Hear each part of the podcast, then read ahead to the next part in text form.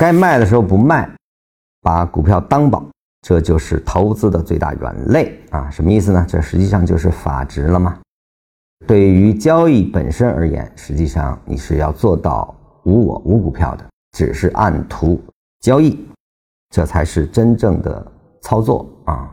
每一个当下，现在是多，我就跟它的多，它延续了，我就跟着它获利；它空头萌发了，那我就出局；空头延续，我就观望；空头再次结束，出现多头，我就再次入场。无非就是这样的周而复始的跟随多头的延续挣钱，规避空头的延续，我们防止利润回吐啊。无非你只是做了这么一个重复的动作。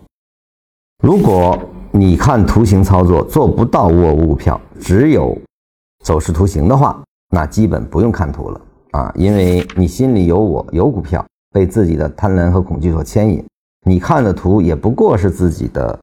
贪婪与恐惧，那何必看图啊？这句话说的非常到位啊！绝大多数人操作啊，都是看账户的。实际上，你的账户波动就是走势的波动，走势向下，你的账户亏损啊。我又想寻求账户的稳定，结果你就慌了。而后呢，你又不认可，你从来都是你因为你持有着啊，所以你就不断的在找自己的持有理由。也就是说，我们说叫屁股决定了脑袋，你的主观倾向障碍了你对多空的理解。那空头出现，你是视而不见的；空头延续，你依然认为可以随时反转。啊，这样的东西，你用基本面也好，用任何办法也好，都在不断的加强对你持有的信心，结果不断的套牢深套，最后到跌无可跌之时，反倒是绝望之日。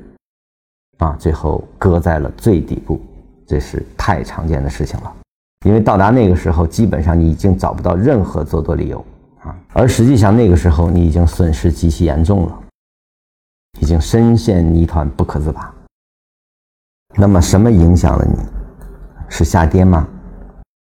从来不是下跌让你的资金亏损的，是你的贪着，贪着才让你无处可逃。大家一定要对这个有所思考啊！深度认知下，你才可以破除这些。就是说，走势到底是什么？走势是不可测的，你只有建立在走势不可测上，你才不会寄托于此去找它的所谓上涨理由，你才可以更加安心的跟随走势的生长去应对。根本之处是在于对市场根本的理解，对走势的根本理解。